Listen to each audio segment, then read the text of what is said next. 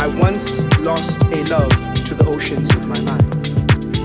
I became influenced by what others were telling me about the current situation, but the situation was that I loved her, but I once lost the love to the oceans of my mind.